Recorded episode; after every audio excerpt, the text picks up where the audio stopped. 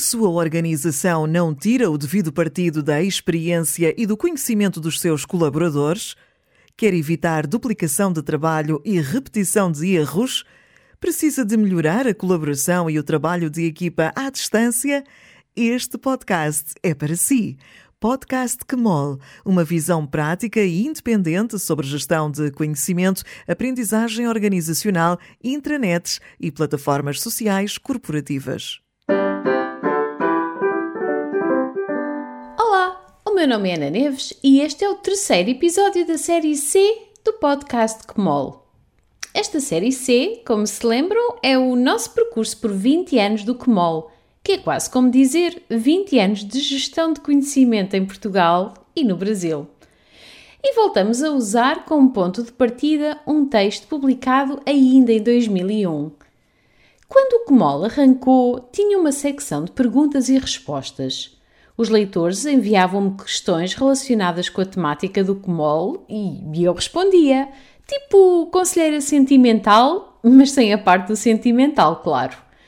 Uma das primeiras perguntas que recebi foi sobre as vantagens de uma organização ter uma pessoa com a função de Chief Knowledge Officer, o famoso CKO. Na altura, traduzi Chief Knowledge Officer como chefe de conhecimento. Que horror! Hoje soa tão mal! Hoje provavelmente já nem sequer faz sentido traduzir, porque o que não falta nas nossas organizações são chiefs de qualquer forma, se tivesse de traduzir, hoje provavelmente traduziria para diretor ou diretora de gestão de conhecimento. Contudo, e porque esta área continua a não merecer a devida prioridade na maioria das organizações, o mais comum é encontrar dois destes cenários.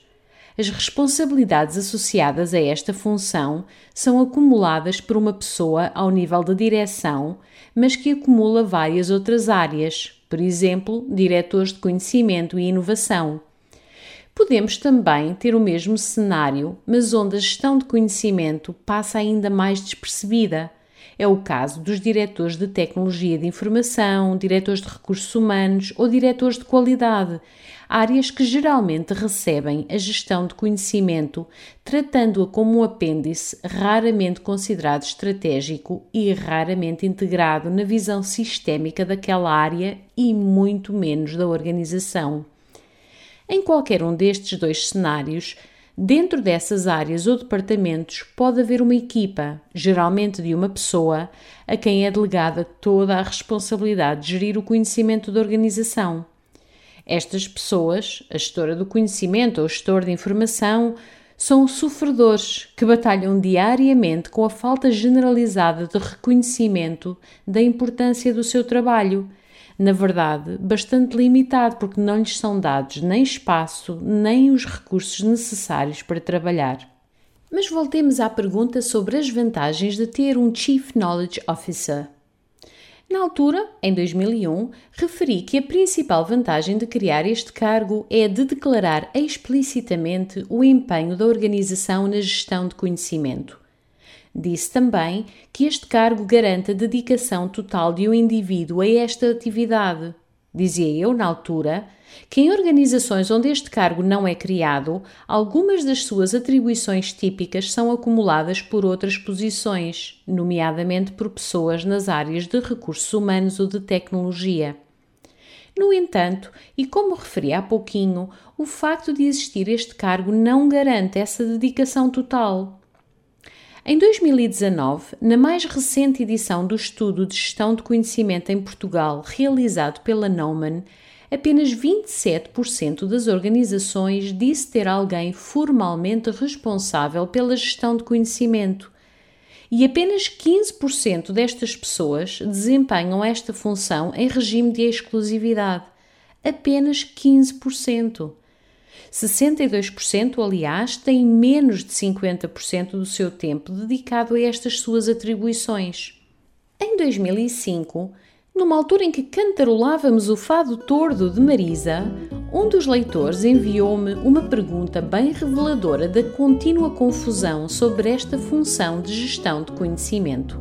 Por mais que eu queira ou não queira, salta-me a voz para a cantiga. Por mais que eu faça ou não faça, quem manda é ela, por mais que eu diga pergunta era: de que departamento devem surgir os profissionais de gestão de conhecimento?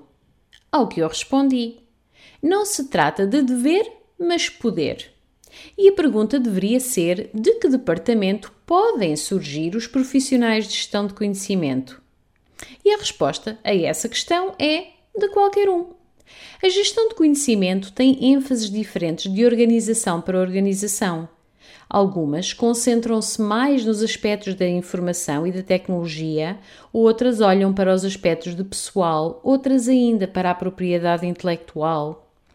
O ênfase dado à gestão de conhecimento depende geralmente das características e preferências da pessoa responsável pela sua supervisão Assim, se a pessoa responsável trabalhar na equipa de informática ou for engenheira, é mais natural que nessa organização o destaque seja dado à informação e às tecnologias de informação.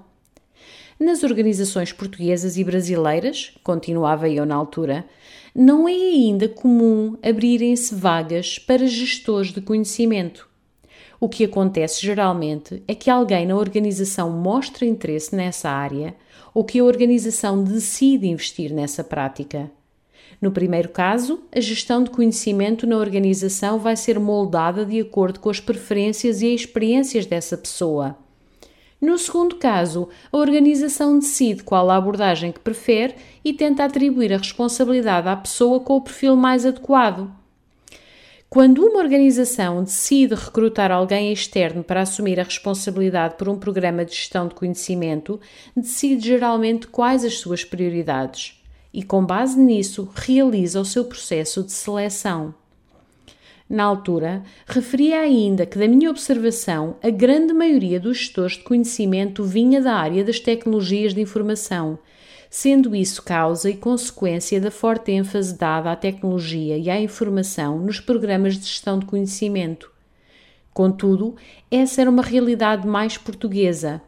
No Brasil, a gestão de conhecimento teve origens mais próximas dos recursos humanos, sendo frequentemente associada à questão do desenvolvimento de competências. Curiosamente, em 2010, a primeira edição do estudo de gestão de conhecimento em Portugal revelou que as poucas pessoas com responsabilidades explícitas de gestão de conhecimento se encontravam essencialmente nas equipas de direção ou de recursos humanos. Isso explica, aliás, uma outra pergunta a que respondi em dezembro de 2001. A aprendizagem organizacional é uma responsabilidade dos recursos humanos? A minha resposta na altura sugeria a criação de uma equipa multidisciplinar composta por pessoas de várias áreas. No entanto, a minha resposta não fazia uma distinção suficientemente clara entre aprendizagem individual e aprendizagem organizacional. E é importante não confundir as coisas. Enquanto que a aprendizagem individual é claramente da área dos recursos humanos e inclui mapas de competências e planos de formação, a aprendizagem organizacional diz respeito à capacidade de uma organização criar condições para que o conhecimento individual seja disseminado, mobilizado e aplicado por forma a gerar valor para a organização. Isto pode ser através da passagem de conhecimento, através de formação e mentoria por colegas, da geração e aplicação de conhecimento sob a forma de novos produtos, serviços ou processos, da retenção de conhecimento através de comunidades de prática. Estão a ver agora porque é que o meu professor Artur Ferreira da Silva dizia que não dava para separar a gestão de conhecimento da aprendizagem organizacional, certo? Ainda para finalizar o tema dos Chief Knowledge Officers, vou pegar agora num outro texto do KMOL. Neste caso, a resenha do livro Proven Practices for Promoting a Knowledge Management Program, de Stan Garfield. Uma resenha que escrevi em 2018, o ano em que no Brasil Elsa Soares lançava o álbum Deus é Mulher, como um grito de independência e de feminilidade. Minha fé quem faz sou eu, não preciso que ninguém me guie. Não preciso que ninguém me diga o que posso que não. Nesse meu resumo do livro de Stan Garfield, escrevi o seguinte: Um programa de gestão de conhecimento precisa de um líder. Algumas organizações chamam-lhe gestor ou gestora de conhecimento. Baseando-se no The Tipping Point de Malcolm Gladwell, Garfield diz que os gestores de conhecimento são parte comunicadores, parte experts e parte vendedores, e devem ter cuidado com os pessimistas, com os chorões e franco-atiradores. Um líder de gestão de conhecimento deve ser apoiado por uma equipa, uma pequena comunidade composta por uma mistura de pessoas de toda a organização que deve ser continuamente motivada e apoiada no seu trabalho de venda da gestão de conhecimento. Acima de tudo, uma gestora de conhecimento deve liderar pelo exemplo e ter a paciência necessária para sustentar essa liderança. Hoje em dia, se me pedissem para falar sobre o papel e a importância de um Chief Knowledge Officer, acho que tentaria passar as seguintes ideias principais. Primeiro, é uma função importante, porque a gestão de conhecimento é estratégica e precisa de alguém que olhe para esta atividade de forma estratégica e garanta os recursos para a execução dessa estratégia. Segundo, em termos da estrutura organizacional, o ideal é esta função ter um lugar com assento direto ou acesso direto, aliás, às camadas de topo. Tal como os recursos humanos ou as finanças, o conhecimento está na base de uma organização, pelo que é fundamental perceber para onde esta caminha, para poder antecipar o conhecimento que será necessário e pensar de que forma o conhecimento existente pode ser usado, combinado e alavancado para responder a necessidades e criar novas oportunidades. Terceiro, idealmente, a gestão de conhecimento não deve estar nas áreas de TI, nem nas áreas de recursos humanos, nem nas áreas de inovação, nem de qualidade. A sua importância é demasiado estratégica para poder ser confundida ou limitada pelas palas inerentes a cada uma dessas áreas. Quarto, se não houver escolha e o Chief Knowledge Officer tiver de viver dentro de uma dessas áreas, o ideal é criar uma task force, uma equipa transversal com pessoas de várias áreas da organização que permita assegurar uma abordagem mais abrangente da gestão de conhecimento. Este episódio foi dedicado a mais um tipo de conteúdos que existem no Comol, este das perguntas e respostas, e aproveito para deixar o convite, se tiverem questões relacionadas com a gestão de conhecimento, aprendizagem organizacional ou intranets e plataformas sociais corporativas, deixem um comentário ao podcast ou enviem-me um e-mail para editor.kemol.pt. Prometo fazer o meu melhor para vos dar resposta. Não posso terminar o episódio sem vos convidar a participar na segunda edição do Social Collaboration Maturity Scan. Se a sua organização tem uma intranet ou plataforma social corporativa, use este instrumento gratuito para avaliar a maturidade da sua organização no que diz respeito à utilização dessa mesma plataforma em sete áreas distintas liderança, colaboradores, equipas, comunidades, funções de suporte, comunicação interna e inovação.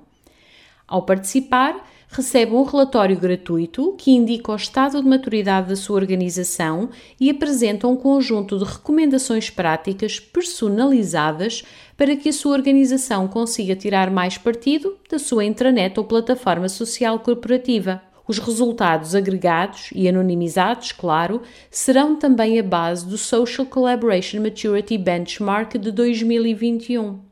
O relatório do ano passado contou com 35 organizações de 13 países. Este ano será ainda maior e mais representativo.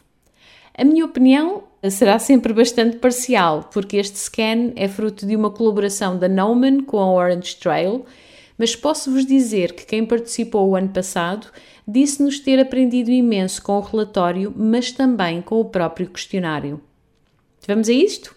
Para participar, vão a maturityscan.orangetrail.com ou então espreite o link que vai ficar nas notas deste episódio. E por hoje é tudo. Para ajudar a gestão de conhecimento a chegar mais longe, partilhem este episódio com colegas e nas redes sociais.